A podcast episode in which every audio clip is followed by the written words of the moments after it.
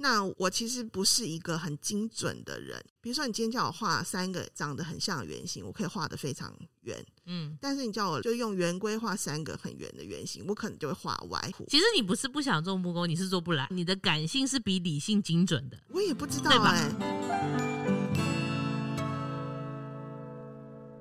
我们欢迎来到米博士的艺术诊疗间。大家好，我是今天的主持人米博士。我们今天邀来的陶艺家呢，是我们非常可爱，而且是专门做可爱玩偶的唐轩。嗨，各位听众朋友，大家好。别紧张，别紧张。OK，为我们唐轩老师介绍一下，唐轩是毕业于台南艺术大学应用艺术研究所嘛。然后目前在台艺大工艺设计学系兼课，那他的作品其实得过很多奖项，也曾经在陶博馆啦、日本啊、韩国、芬兰等地方都有展览过。驻村经验呢也非常丰富，曾经在美国的南卡啦、日本的陶艺之森啦、陶瓷博物馆创作等等。那他的作品呢，多是以人形啊、动物为主。它其实用了很多梦幻的色彩，有些也有带一点鬼魅的气息吧。但是它基本上都是呈现一种梦境般的场景，所以他在创作的过程中呢，都展现了一个梦幻世界的感觉，有一种奇幻小世界我的感觉。那我们想请唐轩跟我们稍微聊聊自己的创作。好，我除了在制作陶艺作品外，就私底下我也是一个玩具收藏家。就是我很喜欢玩具，而且是是有历史、有年代的玩具，古董玩具为主。所以平常我日常生活的状态就是有很多玩具啊，特别是娃娃，在我的空间里。可以跟我们形容一下你的收藏，因为听起来挺壮观的。主要是儿童玩具，就是大概七零年代前后时期左右的为主，比较多欧美的，那也有一些昭和时期的。嗯嗯，就是人形的人偶很多，那但是也会有不倒翁啊、婴儿拉车啊、婴儿铃啊，然后或是一些早期的那种复古文具，嗯，然后杂货这些我都很喜欢。所以其实平常这些人偶角色都在我的生活中，而且早期的造型动物啊，特别是很拟人化的。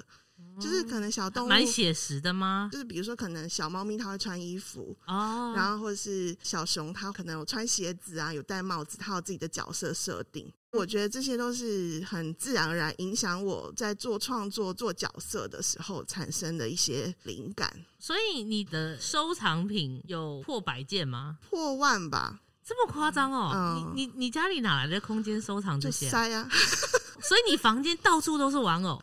几乎是吧，房间可能就是没有办法放的那么满，因为毕竟是睡觉，毕竟你还是要睡觉。对对对，就是个其他的空间，闲置的空间，我都会很忍不住想要布置的很花巧的。而且就是以前在学校的时候，我就是这样子。然后以前在研究所住宿的时候，我的房间是一种景点，就是同学会想要说来参观打卡，这样吗？这个人房间很厉害，可以来看看那一种。好夸张哦！哎，你都不辞劳苦的要布置，哎，就是很喜欢，然后也很习惯。因为我印象中你还会帮娃娃做衣服，对不对？呃，对，就是从一个年代开始都会一直有这样的一种兴趣。对，就是一从小就一直非常喜欢。就是大家都会说什么，呃，现在买很多是弥补小时候的遗憾，其实也没有，小时候也没有很多遗憾，但是只是糟糕，他把你的胃口越养越大。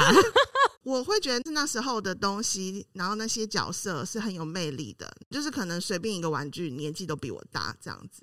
那你有思考过说，为什么你会特别想要收藏玩具？嗯、呃，可能第一个被他们吸引的就是造型，就是那些造型是很很可爱的，很温暖的，或者是它很不现实的造型。对对对，从小就是对于这种比较奇幻的、抽象的、嗯、有想象力的东西特别有兴趣。就是比如说历史故事跟神话故事，我就比较喜欢神话故事。嗯，然后或者是在各种东西的选择上，我都会喜欢那些有一些拟人化的，或是虚幻的仙子啊、魔法啊这种，我都很有兴趣。那毕竟他们就是想要给小孩很多的想象力，然后很温暖的存在。从那些玩具的设计里面，你可以发现这些东西就也会很治愈我、伴愈我这样子。那跟他们相处的时候，我是也很有安全感的。嗯，就是不管我到哪里，我就会忍不住很想要布置成很自己的一个状态。甚至是我去驻村，可能只有一两个月、两三个月的时间，我也是会忍不住想要把我住宿的地方然后布置的很，好像自己创造自己的神坛，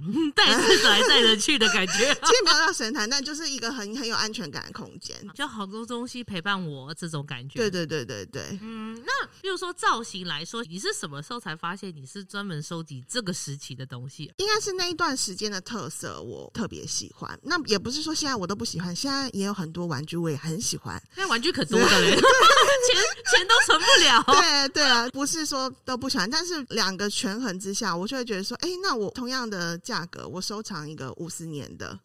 跟一个五月刚出的，我好像还会比较想要收藏一个五十年。我会觉得那个东西跟一个文化，或者是跟人世界的发展或社会的发展是有关联的，然后是比较特别的。你是向往一个曾经存在的时空或世界吗？嗯，可能也有关系。举个例好了，刚去美国的时候，然后我有点不知道要做什么东西，然后自然而然大家就会发现我对于娃娃玩偶这些东西很喜欢。有一天，我的同学。拿了一个只有婴儿脸孔的这样一个小玩偶，然后它是工艺玩偶，就是它的脸是塑胶的，但是你可以帮它用毛线编织成一个花框挂在墙上，这是一个大概七零年代左右很流行的一种装饰的工艺产品。然后他说他是去一间没有人的空屋探险，然后看到这个东西挂在墙上，他觉得很适合我。所以他就拿来送给我，也太可怕了吧？对，通常好像一般人会觉得这很可怕，但我很喜欢，我就把它翻模，然后变成作品。然后这个脸一直都有重复在我的很多作品的角落里面，它会一直出没在你的作品里面。对，就像一个记忆或是一个符号。那我觉得就很有趣的，就是同样的产品，后来我在台湾也有找到，但是在不同社会、不同文化中。我们会有很多相容跟不相容的地方，嗯、或是一些共感的地方，或是有一些差异性。我觉得这些东西，嗯，慢慢的有一点在影响我。这些物件是代表了人与人之间发生的事件，这样子。嗯，所以这些偶在你生活中，或者是陪伴你，我们刚刚讲到角色的问题，在你眼中，你觉得它是一种逃避的地方，还是说它是一个你可以跟他精神交流的地方，还是你赋予他生命？可能是第三者吧，就是赋予他生命，就是他成为我生命历程的一个角色。那他也会进入我作品，成为扮演我作品可能剧场的一个角色，大概是。所以你向往成为神吗？没有，一直创造不同的角色。没有没有，从来从来没有妄想过。对，但是去想象或是创造这件事情，是一直都很喜欢做的事情。去制造啦，不如说是去制造。有啊，对，嗯、也没有、嗯、这样又神话自己也没有，我没有小心，对，我没有神话自己的意思。我只是很喜欢双手做出东西来，然后让每一个人面对作品的时候会有不同的解读，或不同的想象。我觉得这都是他自己产生的，就跟我无关了。嗯、所以你作品是比较反映你个人的情绪吗？情绪事件。感受都是以我自己为主，我不是那种批判型的艺术家，也不是那种社会现象型、提问型的这种太啊、呃、太聪明或者太严肃，不适合我。你想要享受悠游的在自己的世世界里面，对，去创造这样，对对。那你的作品里面的一些符号，有办法跟我们分享吗？你每次在选择不同的物件，在你的作品之中，你是怎么去选择？然后它可能代表是一些什么意义？嗯，都会跟一些事件相连连接啦，嗯，就是你生活中的某些具体的事件，对，对对，然后它可能这个符号在这里面出现，你就会挪来用嘛。对，那我不见得说每一次的故事需要跟大家交代。我觉得作品在组成的这个状况，就是我们加了什么香料进去，它最后变成什么什么样的味道？对，我觉得是自由的，嗯，对，但是。还是可以跟大家分享几段，比如说像最近一次做比较大的作品是在那个金海美术馆哦，韩国的，对，去驻村的时候的一个作品。呃，那件作品叫做“一起吃饭吧”，就是它有一个邀约吃饭的口语的韩文，嗯、就是“卡奇莫加”，就是一起吃饭吧。嗯、那它是装置在一面围墙上，这面围墙是双面的。所以你会两面去观看这个围墙的作品，就是一面你看到的时候会是两只鸟并列在这个墙上，但反面走过去看的时候，可以看到是有两个小孩，他们坐在围墙上吃饭。那围墙上的两只鸟呢，是有一个形象的，就是我用了台湾蓝雀跟韩国的国鸟，就是喜鹊。那为什么会选择这两个鸟类呢？其实有一个小小的故事。出国前的时候，我有在帮以前的老师工作。那他的工作室是在山上，那因为很原始，所以就有很多自然的生态。那我就是在去跟他工作的这个过程中，看到了台湾蓝雀本人，他们就在山谷中这样飞翔。后来，那我才发现说，哎。这些动物，它们是代表了我在这个空间工作的一个状况跟回忆，那我就自然有一个印象。那到韩国去的第一天，韩国的负责人就说：“那我们可以去附近散散步。”所以我们就去了小公园走一走，然后顺便吃个饭。然后在经过的时候，我听到了鸟叫声。那我就想说，哎，这边是韩国，为什么会有台湾蓝雀的叫声？所以我就去搜寻，就是声音的来源。然后后来我才发现是喜鹊。那我的辨识度不是这么的高，所以我以为就是他们是同一种。那我才去了解说，哦，原来这个是他们的国鸟。那我我就会觉得说，这两件事情它是有一个重叠，那也包含了就是一种文化的差异跟比较。就回归到为什么会做两个小孩在吃饭的样子，因为我们在驻村的过程中，很多的时间我们是要一起共餐的，所以所有的餐点就是需要由艺术家轮值来负责，所以在吃饭的时候，大家就会互相吆喝说：“哎，一起去吃饭吧。”那我们在台湾。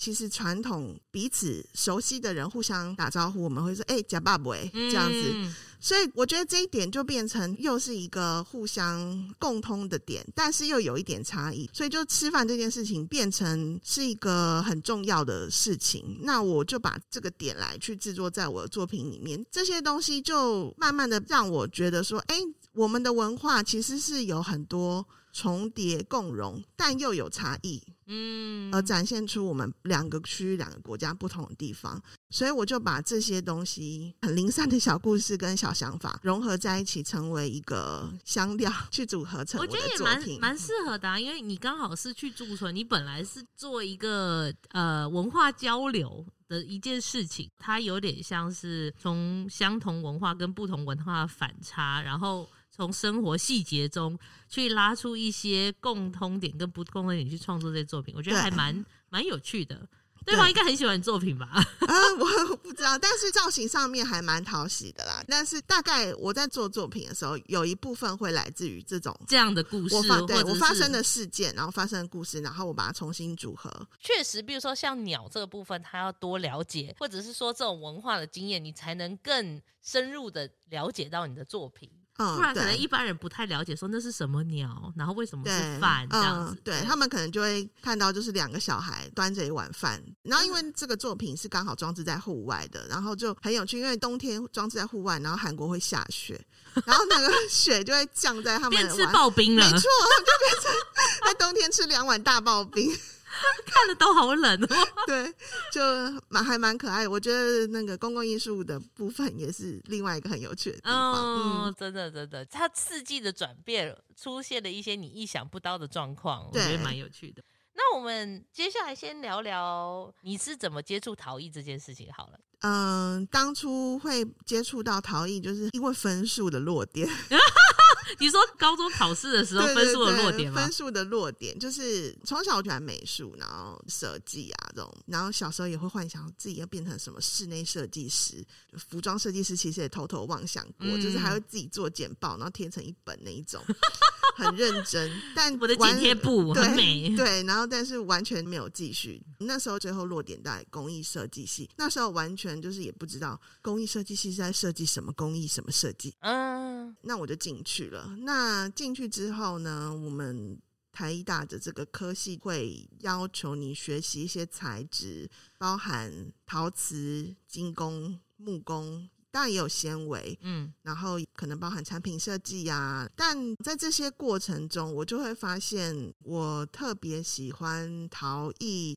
非常直接、直觉式的一种创作的方式。我喜欢什么，我可以直接把它成型，然后做出来。那我其实不是一个很精准的人。比如说，你今天叫我画三个长得很像的圆形，我可以画得非常圆。嗯，但是你叫我就用圆规画三个很圆的圆形，我可能就会画歪。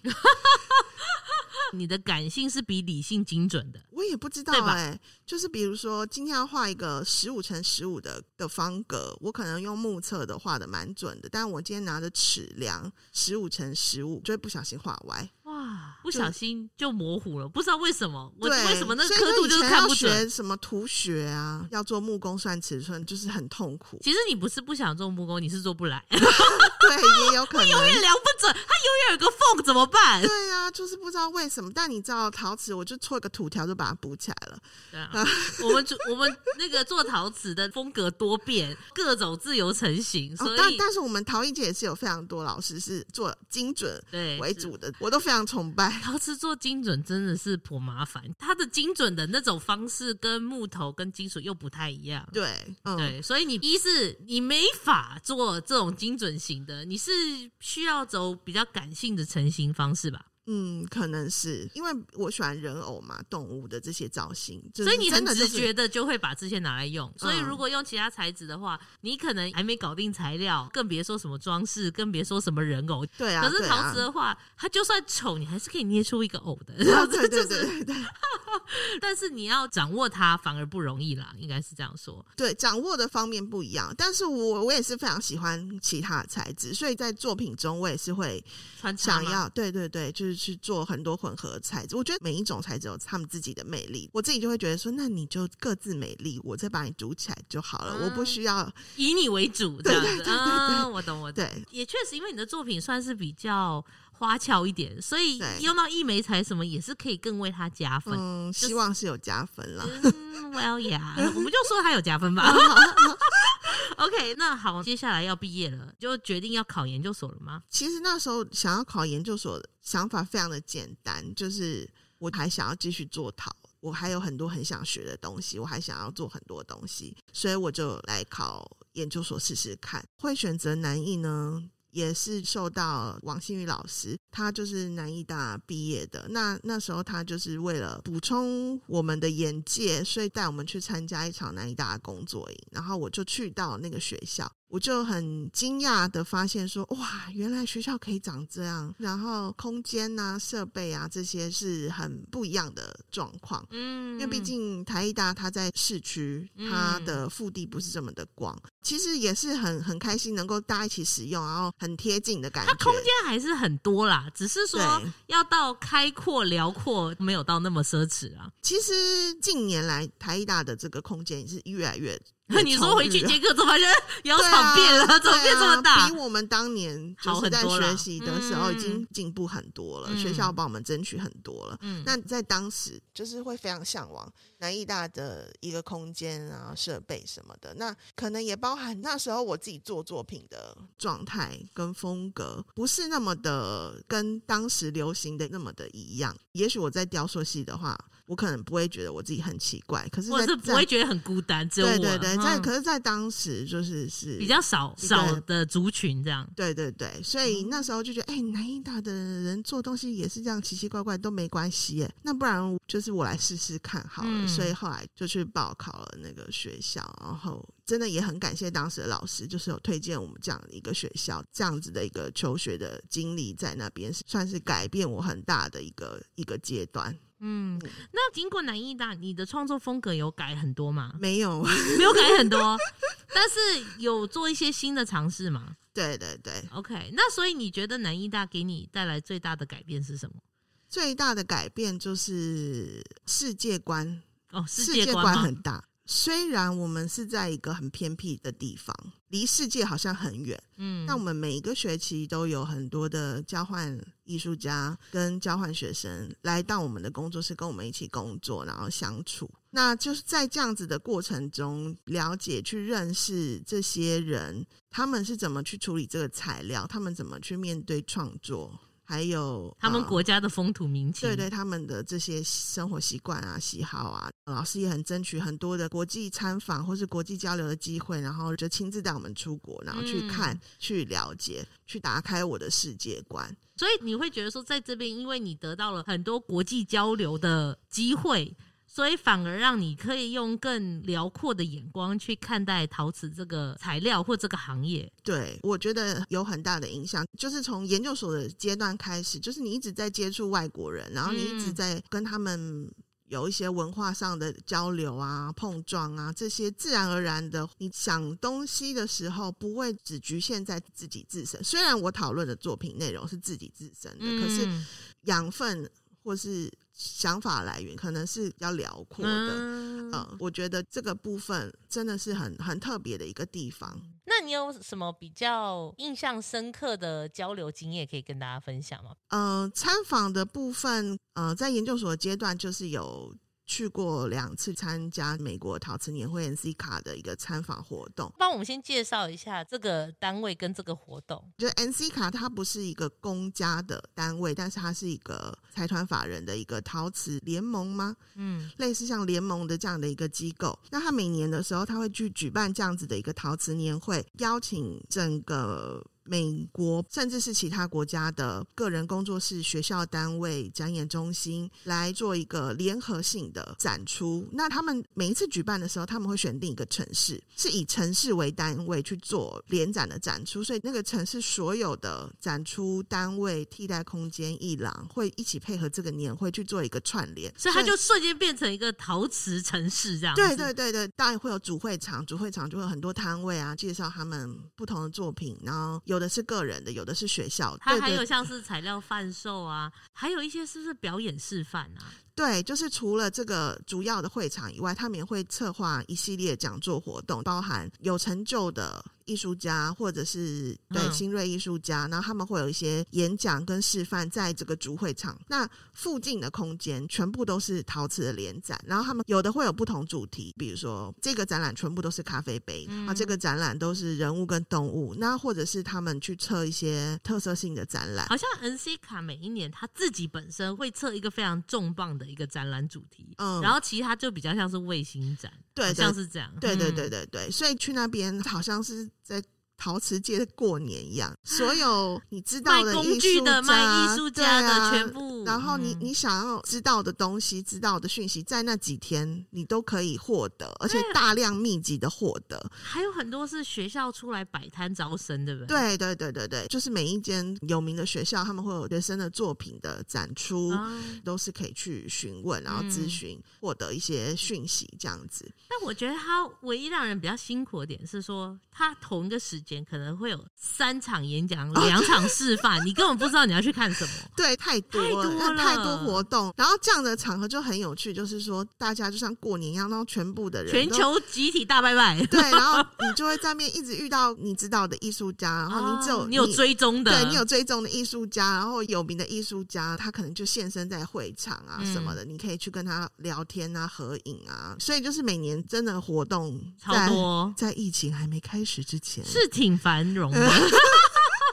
对，因为我记得那个时候我还要去 Portland，就是他开场会有一个很厉害的一个讲者，嗯，但是他已经是有点像表演性质，他讲的非常幽默，然后他会点出一些艺术领域有些好笑的事情，或严肃以待，就是有点作为一个开场这样子，嗯，嗯，然后尾端好像就是以新锐艺术家发表作为一个结尾，而且他的那个展览，整个城市会不会有五十场啊之类的？根本真的很多，就是你会有一个本子，然后那本子就会列满了各种活动啊、讯息啊。地点什么的，然后嗯、呃，我们那时候去真的是会有点痛苦，因为你可能对语言不是那么的熟悉，甚至你要去一个陌生的城市，嗯，然后我们就紧紧抓着我们认识的外国学生，就说拜托带带我们吧。哦，对，如果你有认识的话，可能还好一点，因为他们市区的展览空间其实都有点距离，对对对，就是你要看这你没有车子，其实蛮对，然后不然就是要一直走啊，走很远啊，嗯、然后去看各个展览。然后怎么说？我第一次去参加的时候，真的觉得就是它是一个文化冲击，就觉得、哦、哇。哇，天哪，这什么快乐大 party 啊！就是，而且看到好多很有趣的作品。对，而且那些名家，你在那些书看过的作品，你都看到实体质感啊、质地啊、那些细节啊，你真的会觉得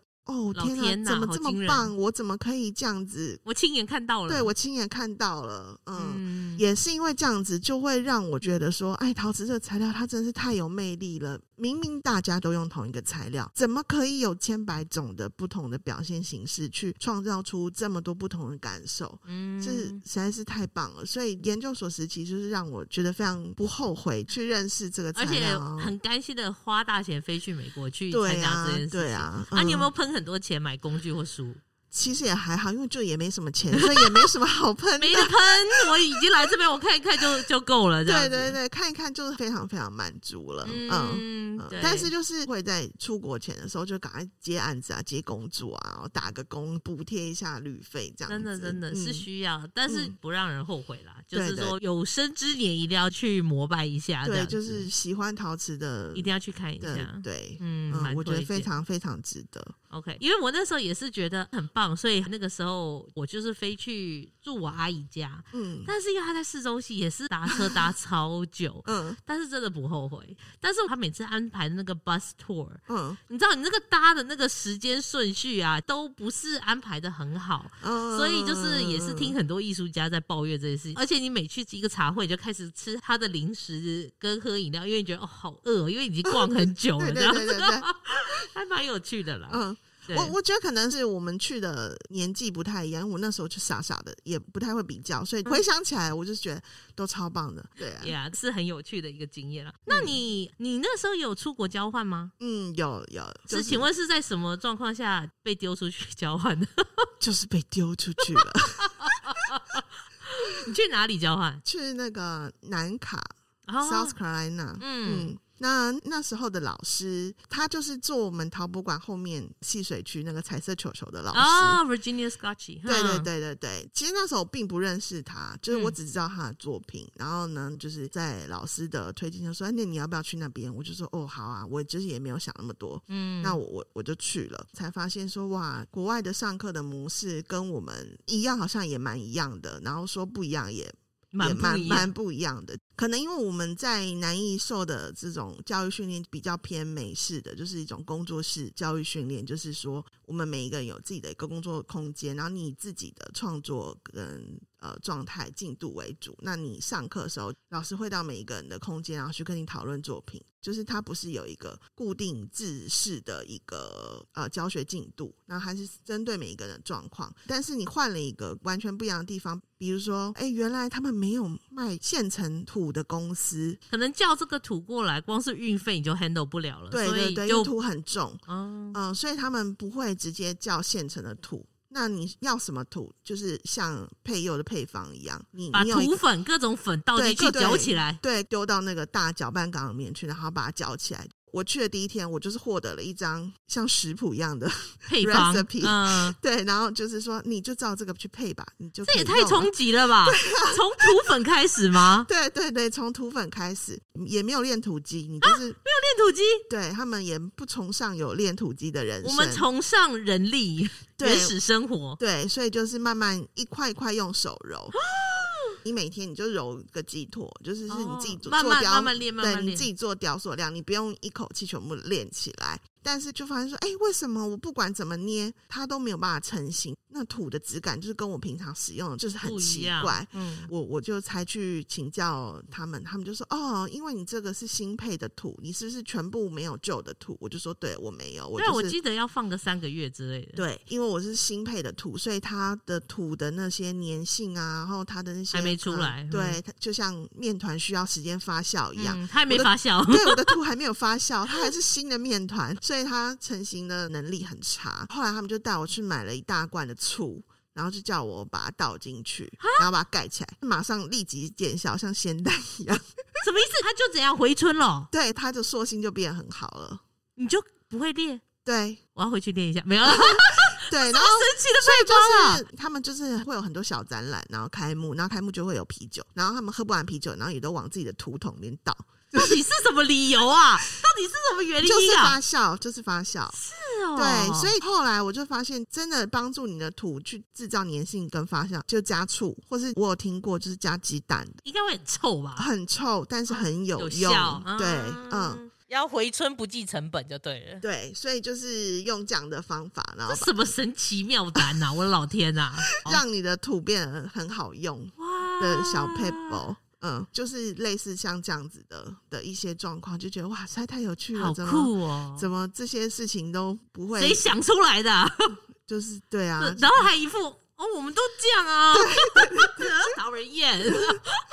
对啊，就觉得好好笑哦，就是嗯，很不一样。那在那边的生活嘞？生活也是啊，就是都要自己负责啊。然后以前我在学校的时候，我也是会有遇到一些交换学生。嗯，那台湾人个性上面就是比较给薄吧，我就是会比较巨细靡遗的关心他的日常生活啊。这样外国人觉得你很烦，因为他们自己国内没有这样被照顾过。对，我出去的时候，我才发现说他们的个性养成是跟我们很不一样的。嗯、因为我我们的个性就是会觉得有问题，主动的互相帮忙。嗯、可是你其实不好意思开口，开口就是要求别人，嗯、所以你就是会忍耐，然后想说看看有没有人会注意到我。没有啊，对 他们不是不理你，是他们觉得你有需求你就讲，我就会帮你。但是这点我去到那边我才体会到，因为那时候我住在外面，跟我一起住的也是陶瓷组的同学，虽然我们修同一堂课，但他会自己开着车就走了。他不会问我说，你要不要跟我一起去上课？嗯，然后我就要自己走大概一公里多，然后走去 学校。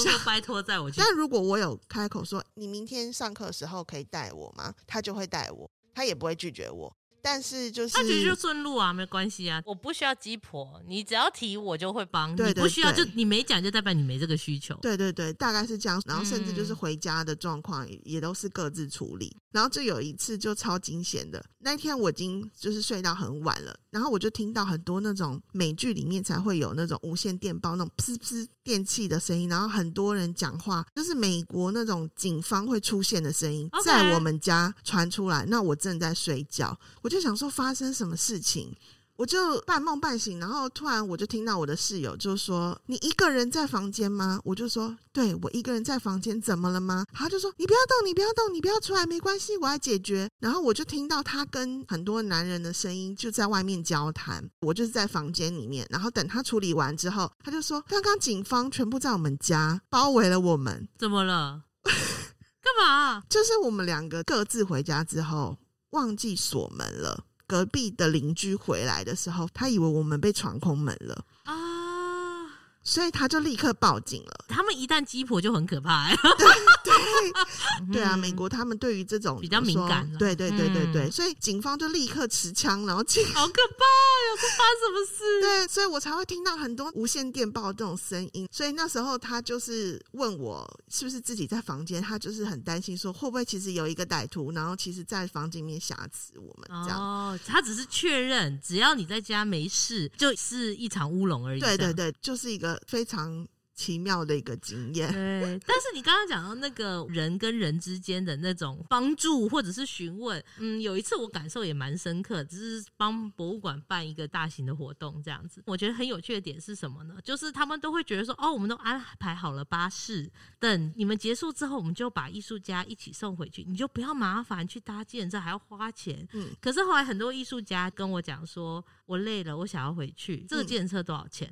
嗯，我就叫他去柜台搭。检车，然后我也跟我所有同事说，就放他们回去，你知道吗？你会觉得说没关系，我是为了你好。可是国外的很多人，他们是很独立自主。我现在就是要，我就算花钱我也没关系，我就是要。你现在做了，我会感激你。你拖了我，等到我一起上去，我会客诉。他反而是说我的需求，我现在就是需要，不论这个会让我多付出钱或者是时间，他接受。所以你要理解他的接受，可能我觉得台湾人大家就会觉得说没关系，我忍一下，我我配合你，我帮。他们完全不是这个路线。我觉得这是他们的可能教育培养成了一个跟我们比较大的不一样的一个差异。只是说你在进对应退的时候，你要明白那个差异。说哦，他是这样的人，好，我我做这件事情反而没有加分的作业，不会帮到他，所以就放手吧。对对对对，那还蛮有趣的。那后来你在那边的创作呢，有接受到什么考验吗？我自己觉得我是没有做很多的改变啦，嗯、但是我对于这些造型啊、成型的这些状态是更大胆一点的。嗯，为什么？他们可能就是做各式各样的作品都会被接受。你可以更放胆的去尝试吗？对，可能老师的教育方式也是不一样的。就是东方的教育里面，老师可能是跟你谈作品的时候，他会先谈你的缺点，然后会希望你改正。嗯，在国外里面，他们比较多的鼓励，然后比较多的赞赏。你需要他的协助，他会告诉你说：“哦，那你可以怎么改？”但如果你没有提，他们也不会。嗯，给你太多的介入，你就是持续这样子下去，直到你觉得有问题再说。这样，对我，我觉得这是。不太一样的地方，不一样的差异，嗯，都是有他的教学理念在啦，只是不同的风格，你创造出来的结论就会不一样了。对，所以那时候的状态蛮自在，然后不用去考虑其他。那我我以前在南艺的时候，老师一定会提问说：“你这个部分一定为什么要用其他的媒材来替代？嗯哼哼，然后你用陶的原因是什么？”但在国外的时候，他们不在意你用了什么，会觉得这是好的尝试。其实也不是说台湾就说我们不好，而是说可能台湾的老师会比较呃希望你去有更清楚的一些回答，但有的时候我觉得有些人会需要一些时间。我觉得是不同学生，像嗯、呃、我们讲的你的问题在哪，要去调整这件事情。有些学生喜欢告诉我这样，我就可以去解决它，嗯、我可以去。可是有些他反而觉得你放大他的缺点，让他觉得说哦天哪。对啊，我要怎么改？他走不出那个情绪，嗯、那反而有些人是你鼓励他，那我就可以再尝试。我觉得是学生心理素质的差异啦。所以就是那时候在制作过程中，很自在的去构去发挥去发挥，然后去构成这样、嗯。那他们看你的作品有给你什么回馈吗？哎，其实我作品在美国也算蛮奇怪的。以他们就是这一点是统一认有有被认可。对，就是他们也会说什么很 creepy 啊，然后很 scary 啊，啊这样子唯美啊，对啊很的这种这种字词，在我说。可是，在你眼中，他是可爱的吗？蛮可爱的。哦、嗯，OK 呀、yeah，对啊，类似这样子。啊、但是所以你那个时候在探讨的主题是什么？也还是跟人之间的关系，可能 focus 在朋友或是同学。啊，同才之间的这种关系，这样对对对对。然后他们会觉得说，好像你心里很黑暗嘛？没有，也没有觉得我黑暗，只是意外，就是可能平常我都是嘻嘻哈哈的，小小没想到我有这么多小角落。真的？那假如说以展览来说嘞，你也有很多丰富的展览经验。那你觉得展览对你的创作人生有什么帮助？嗯，就比如说可能联展，我就会觉得它就是一种小型的课作业，让我随着这个主题来去做一些新的尝试、新的路线跟发挥。嗯，那可能个展的话，就是一种比较阶段性、完整性的一种呈现。那每一次可能就会有讨论一个主轴，嗯，来去。说可能我这一段作品在做什么？那到后期我的个展，我会更希望是一种个人内心总和的呈现。比较不会刻意的去划分这个阶段我要去做什么，展现什么。这样对，就是我慢慢的会觉得说，创作者的作品其实它就是创作者本身的一种投射。因为我也不是批判型的艺术家嘛，那我也没有特别需要提问或是需要解答的这种人生的课题之类的。嗯，我会觉得说，那我作为一个创作者的一个工作，就是在这个社会或是这个状态里面，我去制造一些。不一样的存在，嗯，比如说像现在我们一般的视觉平台啊、交流平台啊，我们是很多很快速的资讯的，你对所有的认识都是几秒几秒的存在。嗯，那我会希望说，我的作品你看到的时候，你可以有一个停顿。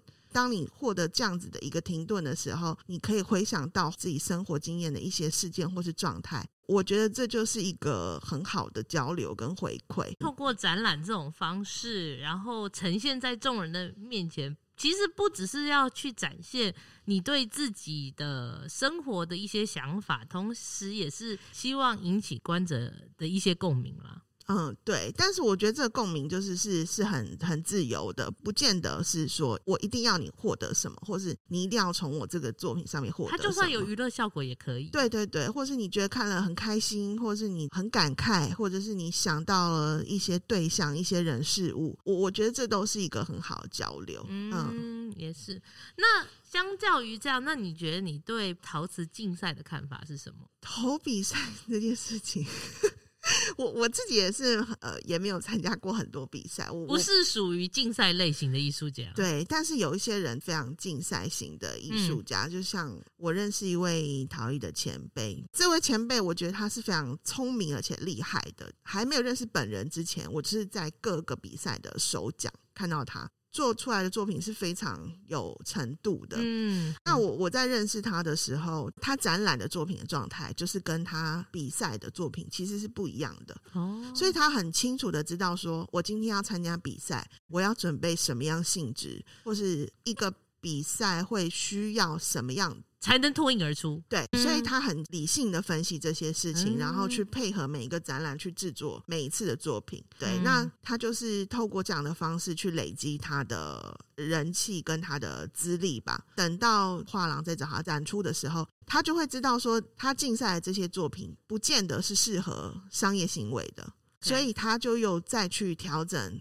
可能适合市场导向的一些作品，嗯，所以，我我觉得这真的是最完美的艺术家，他真的是可以很理性的，他真的是教科书翻本哎，对，真的是非常聪明，我真的觉得非常厉害。因为以我自己来讲，如果要分析，当然也是可以分析，但你就势必要放弃一些东西，你放不掉啊！你那么多玩偶我都放不掉，你怎么放不掉这个？啊就是、你知道自我意识太重，就是太，太想要做自己了，对对，所以所以就是说面对展览。或是面对竞赛，嗯、我觉得真的是会有不同的心态。那当然就是展览的部分，你就是有更大的自由度去展现你想要创造的一些状态。但相较来说，如果你不是那么精明的艺术家，其实对于参赛的得失心也就别太。也太重了，哦，对啊，对啊，嗯，要很习惯自己落选这件事，落选，对啊，不是你没有才华，而是他有很多客观条件的问题。对啊，青菜萝卜各有所好嘛，嗯、每一个人会有每一个人的喜好，而且艺术作为一种比赛，其实不合理啦。因为你本来就在追求每个人的独特性，你要把它全部架在一个说，哎、我觉得你的独特性比他高，哦，这也是主观的，你知道吗？哦啊、所以他不能作为一个评判自己能力好坏或作品好坏的绝对标准了。对啊，就是像我自己，可能就是比较随遇而安，就是说，哎、欸，刚好我有一件作品，我可以来来投，我就来试试看。我有入选，我有得奖，当然就是给我很大的鼓励。那没有，不要觉得说，嗯，我就是一个很糟糕，或是我就是一个很不行的人。这件事情就是也是回馈给大家，因为很多艺术家后来有得名的，你去问他，他也是说他投了好几年。都石沉大海，嗯，对啊，就是突然你看到的是他那个站在舞台上的那一刻而已。对啊，回归到我会觉得说，艺术创作这件事情，它也是一个很长久的行为啦。我觉得是不要断，比现在很有名来的重要。嗯，持续性的重要性是比瞬间成名还重要的。对，嗯，那你后来研究所毕业后，你有想要直接成立工作室做专职创作吗？其实我完全没有想过自己要成为一个专业艺术家，欸，哎、嗯，说说实在的，嗯、就虽然我现在已经毕业很多年了，还是有在创作，对，也有在创作，嗯、一直都有在创作。但是我会觉得说，创作之外，你可能顾好肚子啊，你可能要顾好生活啊，嗯、这些部分是需要去尝试或是去努力。嗯、所以那时候一毕业，说实在，我也是没有勇气变成一个艺术家。所以那时候我觉得，只要在这个相相关的领域，我都可以，我都有兴趣，所以那时候我就去当了百货公司小姐。啊，真的假的？你说柜姐吗？对，这么酷，卖什么的？在百货公司里面的一个陶瓷的专柜。OK，是器皿吗？还是雕塑？嗯、有雕塑，但是以器皿为主。Okay，right。嗯，就是是那种要穿高跟鞋，然后制服是三宅一生。然后哇，那请问当柜姐的心得是什么？就是哇，我可以走百货公司的员工通道，哎，你们知道吗？我不知道有这件事。哇，百货公司的员工通道，百货公司的员工要跟一般人走的路是不一样的。哦、我们上下班是有不同的路径，电梯也是不一样的。哇，真的哦，是不是？哦、这只有当百货公司小姐才知道。所以什么迎宾送客，我也是有做过哦。你很懂的呢。啊、你做了多久这个职业？很短，大概两三个月吧。哦，为什么后来决定不行了？他们说我不行。我记得我去上班的时候，那一天我就遇到一个贵妇。那因为我们以前在学校就会有一些艺术市集啊什么的，嗯、所以就开始跟他攀谈啊，然后就跟他聊天，然后我就跟他聊聊聊聊到一半的时候，突然我们的那个经理柜经理他就走过来就说：“哎，你去旁边忙这个，我来招呼就好了。”我就没想那么多，我就转身就离开了。嗯、结果没多久，那个贵妇就要结账了，而且结账金额一次就是二十几万，所以你的业绩被抢了。没错啊，好过分哦！但是我那时候也没想到。我知道傻傻的，对我也没有想到那个跟抢业绩有关系，嗯、因为是到后来我就是被辞退的时候，嗯、他才跟我说，因为你没有业绩，所以不需要我们要我们要留你这样。对，我就想说，哎、欸，那个客人明明就是当初我拦下来的啊，对啊，对，而且那个贵妇她当场看一看，她就买了，而且她用现金结账，嗯、就是她提着一个包包打开，里面都是现金。对，我觉得非常的离奇，我不知道贵妇的世界怎么这么厉害，所以就是你说原来贵妇的包包里面都是现金，对。所以那天就要在现场清点二十几万的现金，我的老天啊！就是这件事情，就整层的人都受到影响，所以就那那一件事情，就是变成百货公司的一个传奇，就是轰动一时。对对对对，破当日的专柜业绩，太夸张了吧？那那个业绩其实是你的耶？对啊，就是一个奇妙的经验。好难想象哈，嗯，所以就是那时候就做了奇妙的工作，然后后来被辞退之后，结果又很幸运的有一位老师李竹新老师在展览的时候看到我作品，嗯，然后他就觉得哦，作品做的很认真，那人应该也蛮认真的，那不然就来我们学校上班好了哦，所以他就找我去当时的国立新竹教育大学做他们的专案助理哦。OK OK，嗯，所以我就是又获得了我人生的第二份工作。这个工作正常多了吧？嗯，正常，非常正常。嗯，对，一切都很合理。对对对对对，所以也是就是非常感谢那位老师，当时在一个展览中看到我的作品。呃，就是去去做这样的一个工作，嗯，然后那个工作的性质是管理当时新竹教育大学他们有三个艺术空间，然后所有的展览的一些策划、规划跟讲座，比较像艺文推广，也是像画廊小姐。哦，也是像画廊，OK OK right，那就是这样子的一个行政的过程跟流程，也让我觉得说，哎。规划展览、策划展览是一件很有趣的事情，对我之后做一些展览的规划也是是有帮助。至少经历过这种行政的这个洗礼之后。你就会发现哦，原来很多事情是这样跑或这样执行的。对对对对对，比较理解社会是这样这样运作的哦。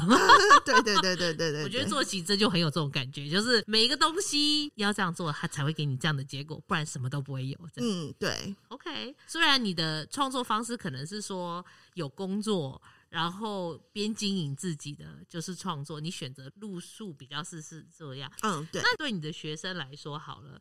你对于他们想要从事专职创作这件事情，回头看你的人生或看别人的人生，你会给他们一些什么建议？我觉得，我觉得这真的是一个很好的理想，但是就这个理想，你要放弃多少事情来去投入这件事情？嗯，你的衡量是什么？那这件事情也可能跟你的作品的属性会有关系。毕竟你要成为一个专业的艺术家，你的作品的一个艺术市场性嘛。嗯，你今天你的作品没有艺术市场的话，不不见得是你的作品不好，而也有可能是这个艺术市场。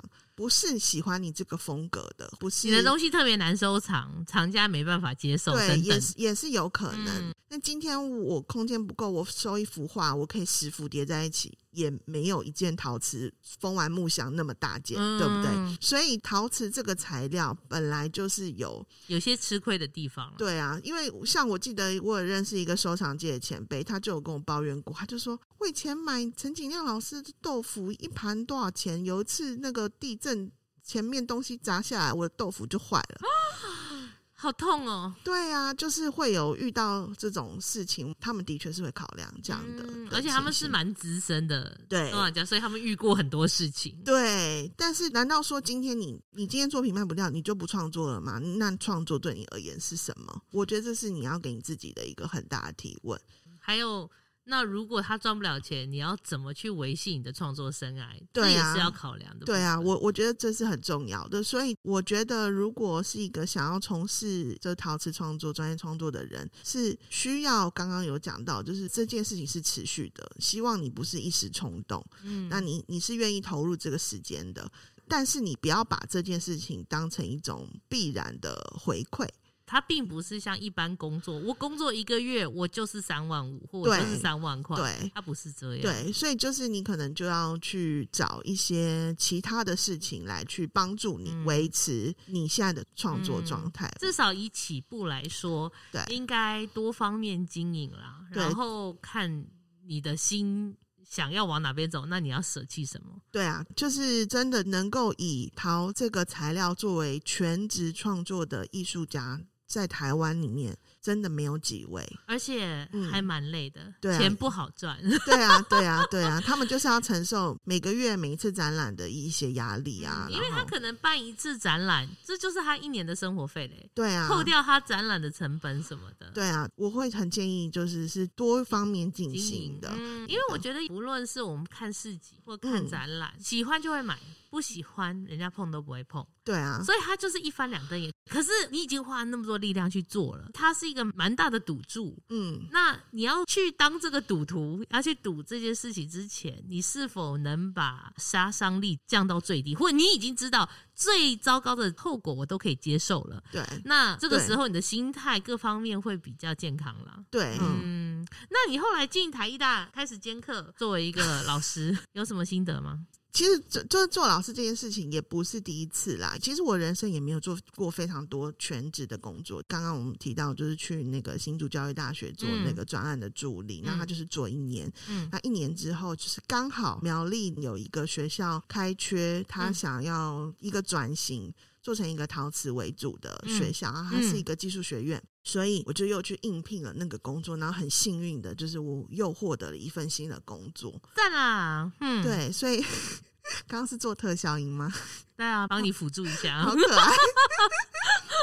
所以后来我就是结束新竹那边的工作之后，我就是又再次进入一个学校担任老师，担任了六年。嗯、哦，六年了，还蛮久的。嗯，所以接触的年纪也就是一样，都是大学生，因为是技术学院。嗯，那可能在学生的性质上是比较不一样的。可能台艺大学生是比较同样的背景，跟你的性质比较雷同。对，就是可能以前是美术班啊，或是对美术有相关兴趣的这些学生，然后他们来升学上来的。对对对，嗯、那在苗栗的学校的话，他是是有很多不一样背景的学生，他们可能以前完全跟美术没有关系。哦，OK。那在那个过程中，我自己感受到的就是会觉得说，陶瓷这个东西，它是一个人人都可以接触、人人都可以了解或认识一个很很好上手的一个美材。嗯，它的上手性是比较快的，可是你要专精，你要花很多时间。你要去了解这样子的一个材料，它的精神或是它的文化厚度，这些是你需要花更多更多时间的，嗯，所以你无法想象的时间成本。对对对，所以就是那时候我接触的学生大多都是没有美术，然后可能是一些会计啊，然后汽修的学生，嗯，但是也很意外，他们竟然在这样的过程中获得乐趣，获得成就感，嗯，然后甚至。有一些学生到现在，他们也还在做陶。哦，那我觉得这是非常感动的真的、啊、的地方。就是至少你把这个材料带入别人的生命，他还愿意持续的去创作这件事情。对对、嗯，印象很深，就是说你根本不是美术相关背景，你怎么会一直做陶做到现在啊？你、嗯、你你到底是什么样的契机？我就忍不住问他，然后他就说，我印象很深，就是那时候我教他做一个杯子。然后他就做出了一个杯子，他觉得很不可思议，他没有想到他每天使用的杯子，他自己一个人可以做出来，从零到有都是我亲手把它做出来。对，然后他觉得这件事情让他很感动，所以他觉得这个东西很好玩，嗯，所以他一直做陶做到现在。哇哦，对啊，那我就觉得说，哎，那那这样就是一个很大的回馈嘛，你播下的种子有发芽，就是就是讲起来后连那个太。矫情，但是不见得说你一定要教出什么伟大的学生或厉害的学生。可是他们喜欢这个材料，然后认识个这个材料，然后持续的跟这件事情有关。哦，有一个故事也是很可爱，就是我的学生，然后他那时候也是做陶做得很认真，可是因为后来找工作可能不是那么的好找，所以他们找工作就是一般公司行号的工作啊，服务业什么的。但因为他很喜欢做陶，所以影响他父亲也觉得陶艺这件事很有趣，导致他现在的父亲。开始变成一个热爱做陶、烧陶的人。我觉得这样子的渲染就是一个很感人的经历，然后或是很有趣的经历。会从别的地方感受到对学生的付出是有一种奇妙的回馈。这个回馈不是说有多大的成就让你锦上添花，它反而是在生活中去影响别人的兴趣或影响别人的生活。对，对，因为我很喜欢这个材料，我很喜欢这个材料带给我的满足感。然后我透过教学这个行为，我把这件事情分享出去，然后受到这些讯息的人，他没有把它分享出去，就是大家都很喜欢这个材料，认识这个材料的艺术，它的魅力。那我觉得这都是一件很令人开心的事。嗯，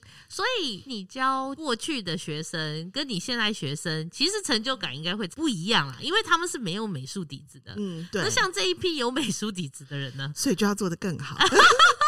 就变成说，已经不是说要那么手把手的拉着他，放而是你要想办法在既有的基础上，就是再打造一些新的东西。对啊，我觉得是这样子啊。我觉得可能就是现在的时代啊，嗯，也强调一下，我也没有跟他们差很多岁。好的。但是我觉得，就是现在的世代，他们获得任何事情都太轻易了。那天我才边就是突然想到，说我以前大学我在念书的时候，我要做一份报告，我要去图书馆找书借书，然后呢打字哦，还不是打字呢，是那时候好像扫描不普及吧？哦，所以就是你会拿单眼相机用底片翻拍你书上的内容，然后去彩色冲印。再把这个照片跟我们打字的报告，然后剪辑，然后做成报告书。哇，嗯、我没有这样做过，我只有经历，我只有经历过那个拍摄幻灯片的年代。对啊，对啊，幻灯片也是啊，就是你上台报告，我们就是那时候是要做幻灯片，哦，要拍幻灯片。我记得我大学的时候没交太多报告，可是我记得那个时候就有有人在复制网络上的文字贴，然后常常会被老师抓到说你是在复制网络上的文字这件事情。对啊，那你就是这种所谓的复制文字这件事情，也就是现在可能网络比较常出出现的问题。呃，对啊，资讯啊，文案啊，很多，很很很充足，那你可以很快的按右键，然后取得。嗯，那这样子的快速，就是跟在做这个美材，其实我们做陶艺的过程是一个很缓慢的，你你需要给他时间的，它是一个急不得的过程。对，就是你是会需要花一些时间去跟他相处，它是一个慢的节奏。那反而你你在处理这些事情的时候是。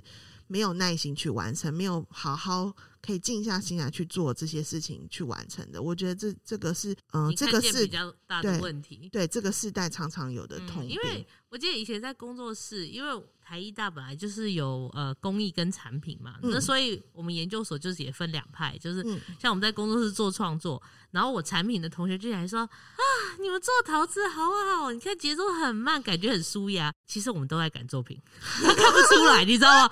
我们心里压力大到不行，想说我今天要赶快把这个盘起来弄完，不然他来不及干，等等就一直在想后续。啊、可是他感受到，他看到我们物理行为上是，他觉得我们很缓慢，他觉得我们在享受，其实我们心里很想哭，你知道吗？对啊，我们就是急不得啊，你知道，就是那个 赶展览的时候，我们赶展览的期限可能是一周，因为。你可能要烧，你要进窑，你要退窑，你要包装，对不对？嗯、可是做金工的赶展览可以是十二小时前，对，或画图的啊，他画到最后一刻啊，东西只要稍微干了就就出去了，对啊，对，而且我们还可能会炸，嗯，没错，嗯、就是这些事情就是不不太一样，嗯，你让我想到我之前看到一个，我忘记是哪来的网红还是什么，他就在讲说，因为现代的年轻人得到的资讯太快。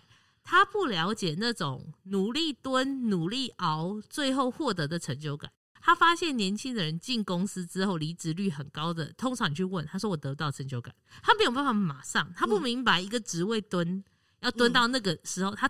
经历、资历代表什么？我觉得是不理解那个时间所代表的意涵。嗯、所以时间在陶瓷上面是很明显可以展现出来的。对啊，对啊。那相对来讲，这样子学生对于学陶的耐心就会非常不足、欸。哎，嗯，上课的时候一定就会有作业的要求嘛。那我就会说，嗯、这个作业你的确，你今天花十分钟也可以做完，或者是你今天花四个小时做完。虽然你都做完了，但是我看得出来你是花十分钟还是花四个小时。嗯，就这个东西它呈现的结果，对对对，是藏不住的。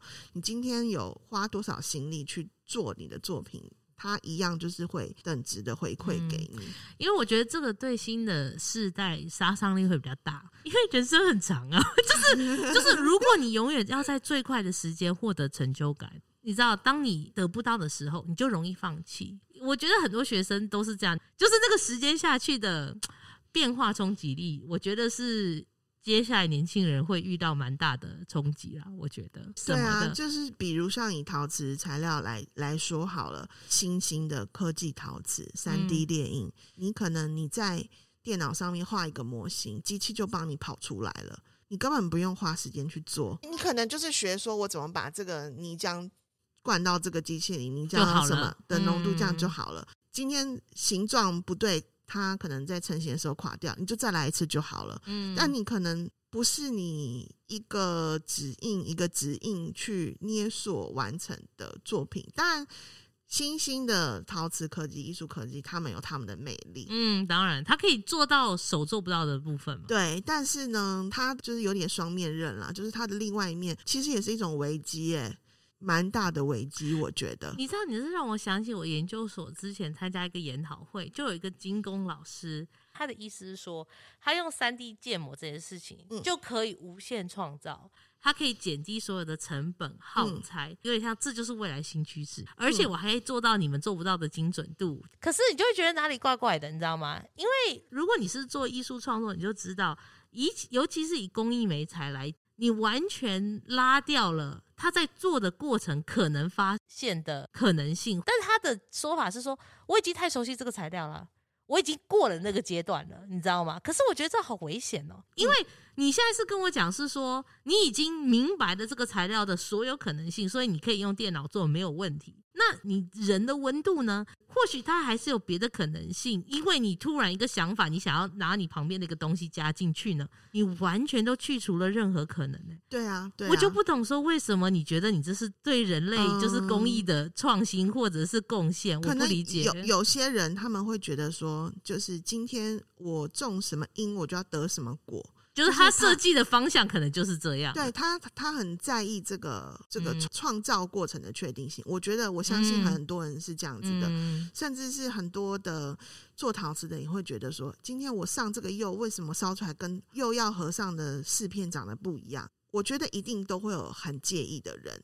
但是我觉得这个变化也是陶瓷艺术最有魅力的地方。嗯，不是说它不行啦，但是说它真的是会把很多很多艺术的魅力或者是可能性就拿掉了。嗯，那你个人嘞？你个人对于未来的人生规划呢？人生规划就是 无论创作啊或人生啊。就是可以继续一直持续在做这件事情，当然就是也会希望说那个呃稳定的工作也是持续的进来，就是稳定的展览也是可以持续的进来，这样子、嗯、就是温饱肚子，还有相对的自由，可以做创作，然后可以展演，然后继续散播欢乐、散播爱。啊、对对对对对，嗯，对，我觉得做陶瓷有一件事情就是要很开心，然后我觉得这个开心是是很重要的。那我不希望说从事这个我很喜欢的工作。做的时候会有很多的痛苦，或者说很多的人生已经够不快乐了，啊、不要再拿创作搞自己。对啊，所以就是很感激，说这一路走来，我其实也都是很有机运的，获得很多机会，真的有很多很多的帮助，就是非常感谢。嗯、所以我到现在还可以就是有点天真的